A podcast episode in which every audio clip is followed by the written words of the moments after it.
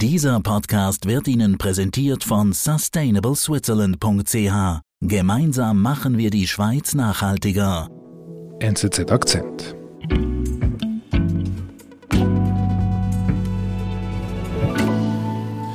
Patrick, ist es so schlimm mit Corona in Nordkorea? Wie immer ist es schwierig, ganz genau zu wissen, was läuft in Nordkorea. Aber wenn man das alles zusammenzählt, wenn man die Zahlen anschaut, die herausgegeben werden, die Nachrichten, die doch herauskommen, da kommt man zum Schluss, da braut sich eine humanitäre Katastrophe zusammen. Täglich meldet das abgeschottete Nordkorea Hunderttausende neue Corona-Fälle.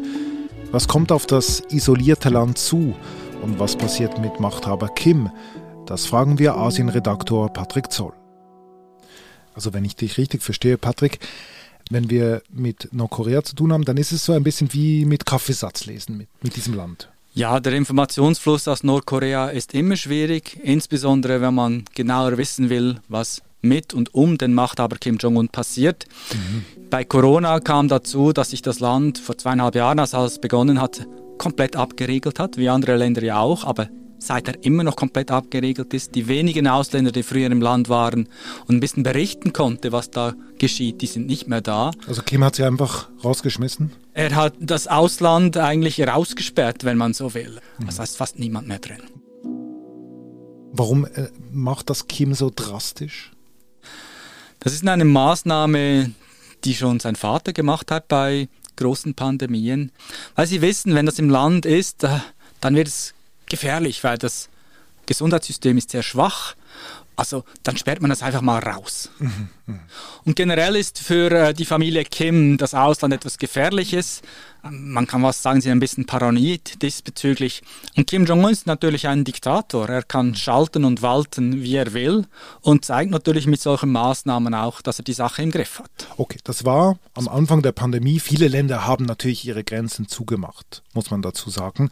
Was ist danach passiert mit dem Land und Kim? Ja, dann hörte man eigentlich eine Zeit lang praktisch nichts. Angeblich hatten sie keine Fälle. Bis dann vor einem Jahr kamen gewisse Nachrichten, dass es Maßnahmen gegeben habe gegen Funktionäre, die nicht gut gegen Covid gearbeitet hätten. Und das war natürlich komisch. Offiziell gab es kein Covid, aber es wurde jemand bestraft, dass er nicht die richtigen Maßnahmen ergriffen habe. Also das war wann genau? Das war äh, vor einem Jahr, im Juni letzten Jahres. Und dann kam einfach sozusagen heraus, wir haben zwar kein Corona, aber wir haben Maßnahmen dagegen ergriffen bis zur Entlassung von gewissen Funktionären. Was mit den Leuten genau passiert ist, wurde dann nie so richtig klar. Aber die Hauptmaßnahme war immer noch die gleiche wie am Tag 1, nämlich abriegeln. Okay. Und dann? Dann wurde es wieder ruhig. Dann haben wir wieder wenig gehört, weil man konnte ja das Gegenteil nicht beweisen. Viele Experten haben immer bezweifelt, dass es wirklich keine Fälle gibt. Mhm. Wenn man schaut weltweit, es gibt ein paar wenige Inseln weit entfernt, die es geschafft haben, über eine längere Zeit Covid-frei zu bleiben, die sich auch abgeriegelt haben. Aber bei denen haben dann Tausende von Kilometern Wasser nachgeholfen. Nordkorea hat eine relativ lange Grenze mit China. Da, dort gibt es einen gewissen Schmuggel, es gibt einen gewissen Grenzverkehr. Äh, ganz hermetisch lässt sich das nicht abregeln. Also man ging eigentlich immer davon aus, dass es gewisse Fälle gibt. Wie viele?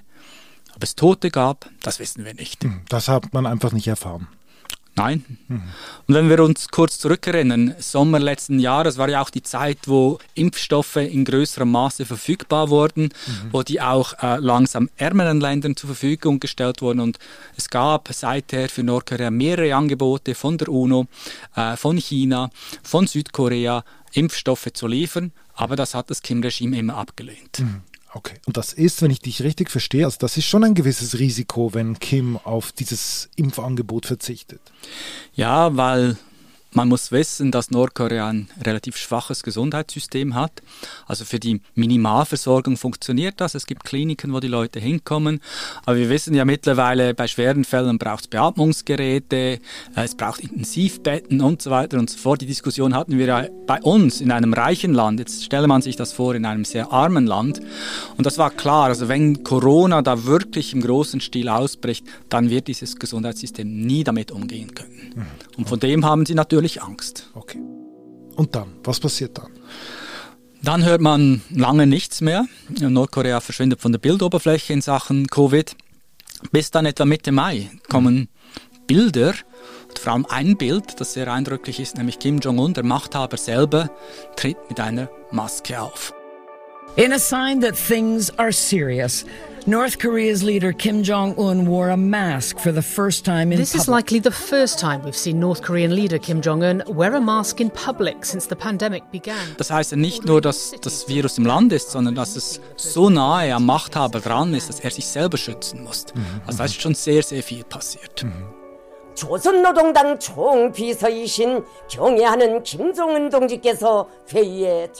In, der, in den Meldungen der offiziellen äh, nordkoreanischen Medien wird von einem ernsten nationalen Notfall gesprochen. 회의를 사회하셨습니다. Das heißt, dass da wirklich etwas Größeres im Tun ist. 하달하도록 했습니다. Und was dann eben wirklich speziell war, waren die Zahlen. Erstens äh, veröffentlicht Nordkorea sehr selten Zahlen, weil Zahlen sind ja bis zu einem gewissen Grad überprüfbar und das haben sie überhaupt nicht gern. Also selbst Wirtschaftszahlen äh, äh, publizieren die eigentlich nicht oder nur sehr, sehr ungenau. Es kommen auf einmal diese Zahlen auf die letzte Person genau und was wirklich erschreckend ist, wie hoch diese Zahlen sind Wie hoch sind sie denn? Vom Tag 1 an in den Zehntausendern. Zwischendurch hatten wir äh, bis zu 300.000 pro Tag. Heute sind wir bei akkumuliert bei rund drei Millionen Fällen. Infizierte. Ja, das ist jetzt die ganz schwierige Frage, weil Nordkorea meldet Leute mit fieberähnlichen Symptomen. Was heißt das? Das heißt, eigentlich übersetzt, sie können nicht testen. Weil sonst könnten sie sagen, wir haben so viele positiv getestete Menschen. Sie können nicht testen und nehmen dann eigentlich so als, wie soll man sagen, Richtwert. als ja oder als Ersatzwert, wenn man so will. Als Ersatzwert nehmen sie eben Fieberfälle. Das heißt aber, auf der einen Seite kann jemand mit einer Grippe, hat natürlich auch Fieber, landet da drin, aber alle, die Covid haben und kein Fieber haben, und viele von uns haben das erlebt so, die äh, tauchen da natürlich nicht auf. Also es ist nur eine sehr grobe Annäherung an die wirklichen Zahlen. Was aber was man sicher sagen kann, wenn die Zahlen so hoch sind, hat das vor Wochen schon begonnen. Wir, wir erinnern uns alle, in jedem Land, wo Covid kam, ein Fall, ein paar Dutzend Fälle, ein paar hundert Fälle und dann ging es hoch mit der Kurve. Okay. Weiß man denn, wie sich das Virus im Land verbreitet hat? Ja, zuerst ist die Frage, wie es ins Land überhaupt gekommen ist. Und da ist man wieder am Kaffeesatz lesen. Man vermutet, dass es doch irgendwie über die Grenze von China gekommen ist. China hat, kämpft ja recht stark mit, mit Covid in letzter Zeit. Wir kennen all die Lockdowns dort. Und viele Experten haben vermutet, dass im Grenzgebiet eigentlich schon lange Corona war. Die Frage ist jetzt, wie kam es in den Rest des Landes, vor allem nach Pyongyang. Weil was schlussendlich zählt, ist die Hauptstadt Pyongyang. Und dort gibt es verschiedene Theorien. Und man muss wissen, normalerweise in, in Nordkorea finden die Leute können sich nicht einfach frei bewegen. Die Ausnahme ist jetzt im Frühjahr oder dann auch im Herbst, wenn Pflanzsaison und Erntesaison in der Landwirtschaft ist. Und im Moment gerade werden die Reissetzlinge in die Felder gesetzt. Dafür braucht es sehr viele Menschen, weil Nordkorea sehr wenig Maschinen hat. Und da braucht es einfach viel mehr Leute, als normalerweise auf dem Land sind. Aha, und das ist jetzt gerade passiert und so liegt es auf der Hand, dass so natürlich das Virus verbreitet Das wurde. ist jetzt die Periode, wo man das macht. Das ist eine, wirklich eine, eine, eine kurze, aber sehr wichtige Periode im landwirtschaftlichen Jahr. Und das heißt, Städter, Studenten reisen aufs Land, helfen den Bauern beim Aussetzen dieser Setzlinge. Und da gibt es eine Durchmischung dieser verschiedenen Bevölkerungsgruppen. Damit haben wir das Wie geklärt. Die Frage ist natürlich, was passiert in einem Land wie Nordkorea, wenn Omikron erstmal da ist? Was bedeutet das jetzt? Ja, jetzt sind wir bei dem Notstand, den Kim Jong-un ausgerufen hat. Also diese humanitäre Katastrophe, die du am Anfang erwähnt hast. Eben, weil es ja bisher kein Corona gab, gibt es keine natürlichen Immunitäten. Also es war eigentlich noch niemand dem Virus ausgesetzt. Es ist, soweit man weiß, von außen niemand in diesem Land geimpft. Ich habe das Gesundheitssystem schon erwähnt, kommt aber auch dazu, dass die Bevölkerung geschwächt ist. Äh, Es gibt Schätzungen, die sagen, 40 Prozent der nordkoreanischen Bevölkerung ist mangelernährt, da ist man anfälliger auf Krankheiten. Und so ist zum Beispiel auch die Tuberkulose, das ist eine andere Lungenkrankheit, sehr verbreitet. Das heißt, viele Menschen sind geschwächt und wenn es dieses Virus, das ja bei uns schon in gesunden, relativ gesunden Gesellschaften äh, durchaus großen Schaden anrichten kann auf seine so schwache äh, Gesellschaft trifft, ja, dann ist klar, dass da was wirklich Schlimmes passiert. Wir sind gleich zurück. Gemeinsam machen wir die Schweiz nachhaltiger. Mit der Initiative Sustainable Switzerland fördern wir eine nachhaltige Zukunft für die Schweiz, unseren Planeten und seine Menschen. Unterstützt von den Partnern BCG, BKW, BMW, SAP, Swisscom und UBS. Wie auch du einen Beitrag leisten kannst, erfährst du unter sustainableswitzerland.ch.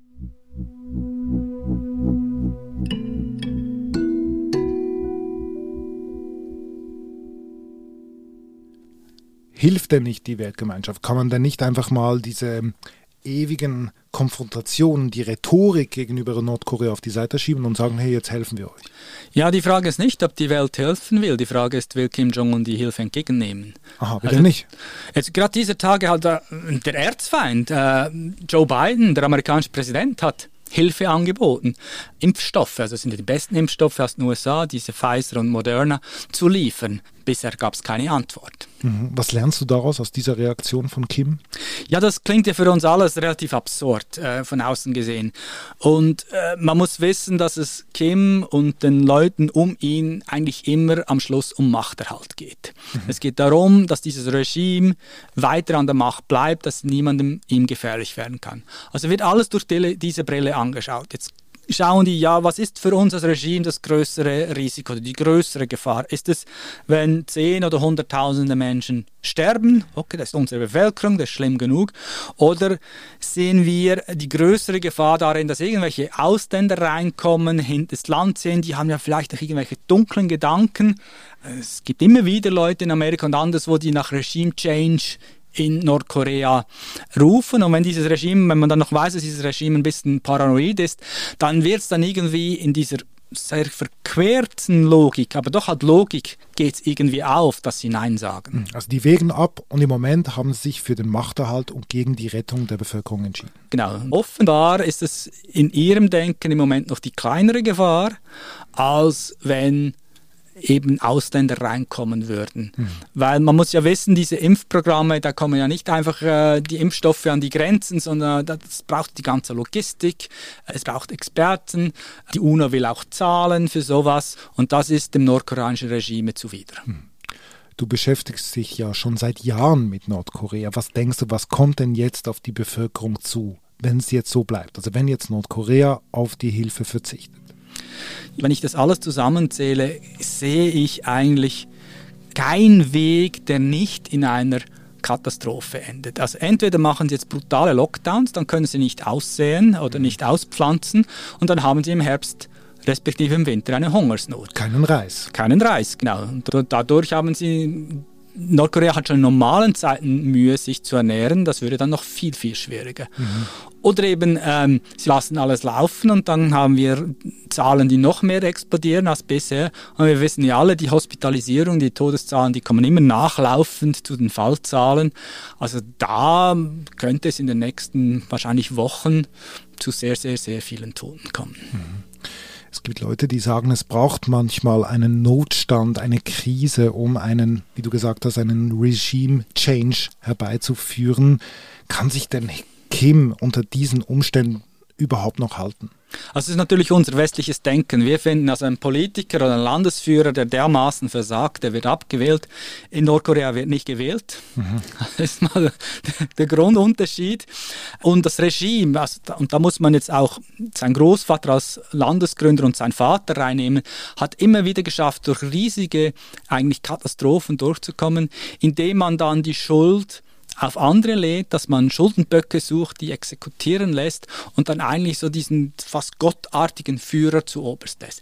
Es besteht natürlich ein gewisses Risiko, dass das Regime als Ganzes kippt. Mhm. Weil, wenn man es vorstellt, wenn ein Drittel, vielleicht die Hälfte der Armee, der Polizei ausfällt wegen Corona, ja, was dann passiert, dann wird sicher unberechenbar. Aber dass innerhalb des Regimes irgendjemand Kim Jong-un stürzt, und seinen Platz übernehmen wird, das halte ich für äußerst unwahrscheinlich.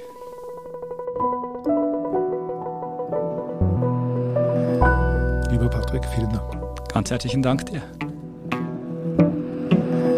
Das war unser Akzent. Ich bin David Vogel. Bis bald.